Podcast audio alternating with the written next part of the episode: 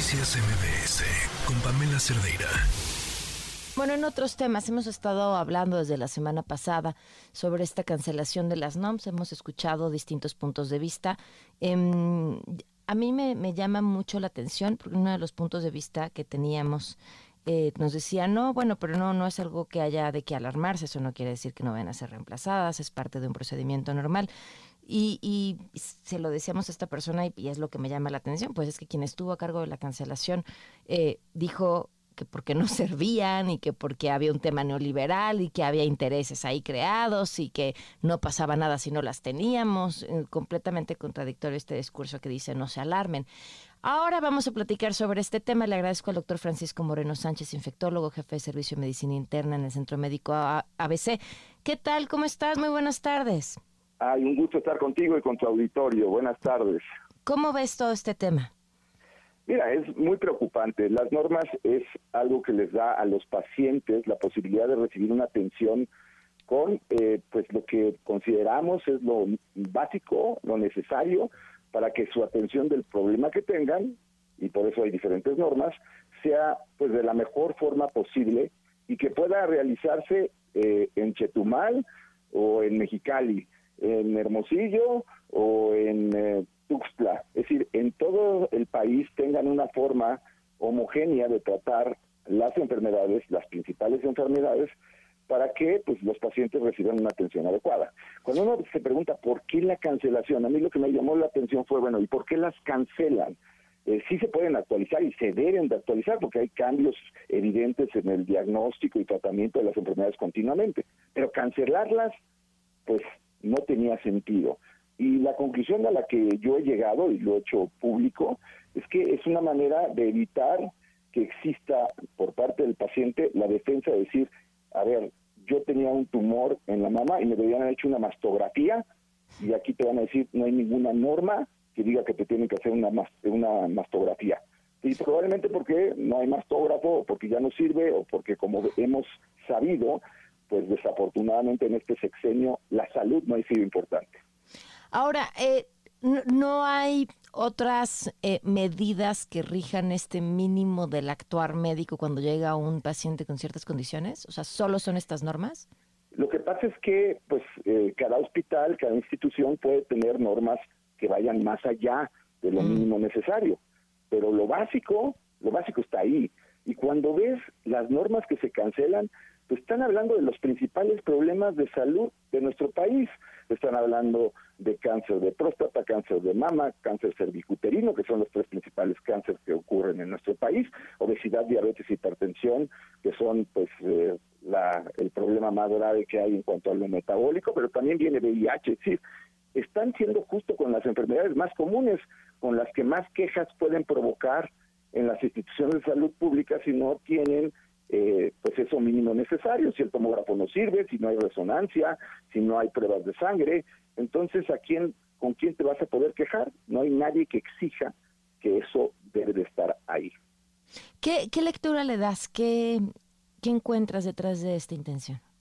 Pues mira, la lectura que le doy es muy grave, porque si eso viene de la gente que está viendo cómo está la situación del país en salud, es decir, que la ven tan mal, como las vemos lo que estamos adentro haciendo salud.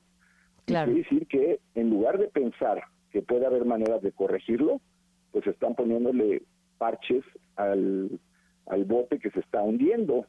Eh, Pero es, es un parche al bote o más bien es... Eh, porque también nos decían, pues si tú quitas la NOM, quitas las posibilidades jurídicas de defensa a cualquiera que haya recibido un maltratamiento. Más bien es quitarle el parche, ¿no? Y decir, ahí sí se ahogan. Es más, es quitarle los salvavidas. Es quitar y decir, ¿saben qué? Sí, sabemos que estamos muy mal. ¿Y qué creen?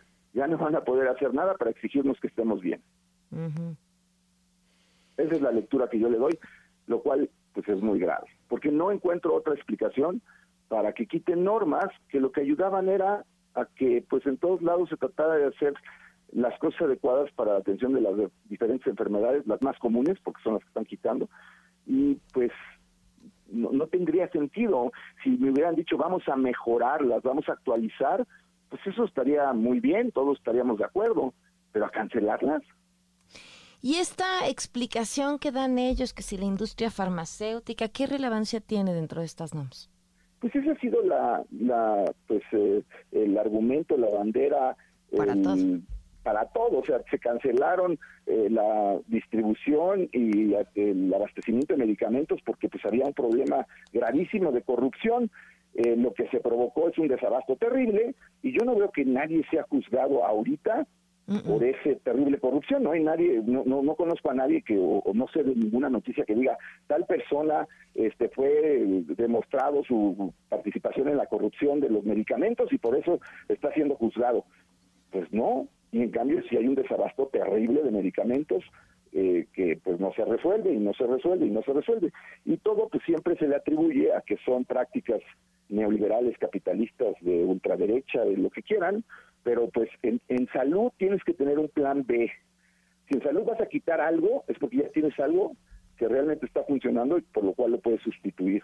Porque en salud, si no haces eso, eso va a costar vidas. ¿Qué, qué has visto ahora en la práctica eh, en el tema de los medicamentos y del eh, desabasto? ¿Algo que te llame especialmente la atención?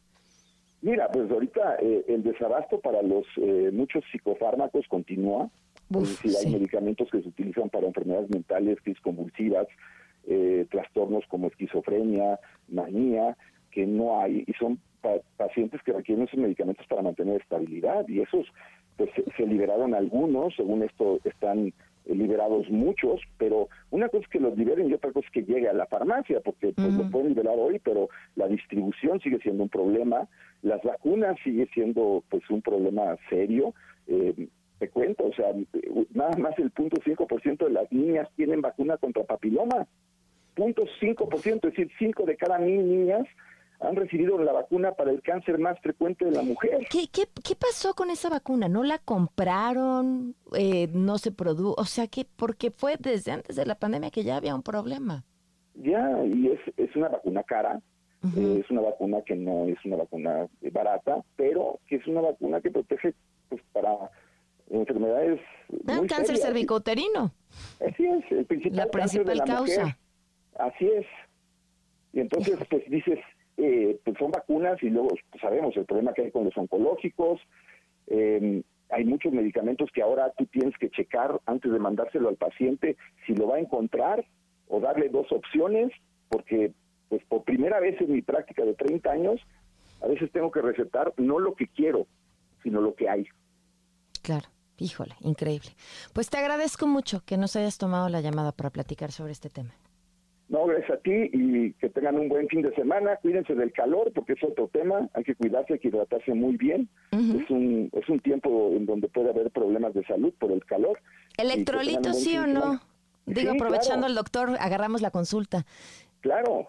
Electrolitos, a cómo? Mucho líquido, mucho líquido. Eh, trata de, que sea, si te gusta tomar agua sola, está bien, pero toma eh, por partes iguales, una botellita de, agua sola y una botellita que tenga electrolitos, porque eh, si no, bajan los electrolitos. Y no te esperes a tener sed para tomar agua. si, si hay arriba de 35 grados centígrados, se ha demostrado que a partir de esa temperatura empieza a haber problemas. Entonces, a tomar agua, trata de mantenerte en lugares en donde haya un poco de sombra, no hagas ejercicio eh, cuando esté el calor en su eh, máxima eh, presentación y trata de disminuir tu actividad física también, porque eso muchas veces lo que hace es que aumenta la frecuencia cardíaca y favorece que pues uno de los problemas graves con el calor es el corazón que se exige demasiado y en personas que no tienen un buen corazón pues pueden tener problemas.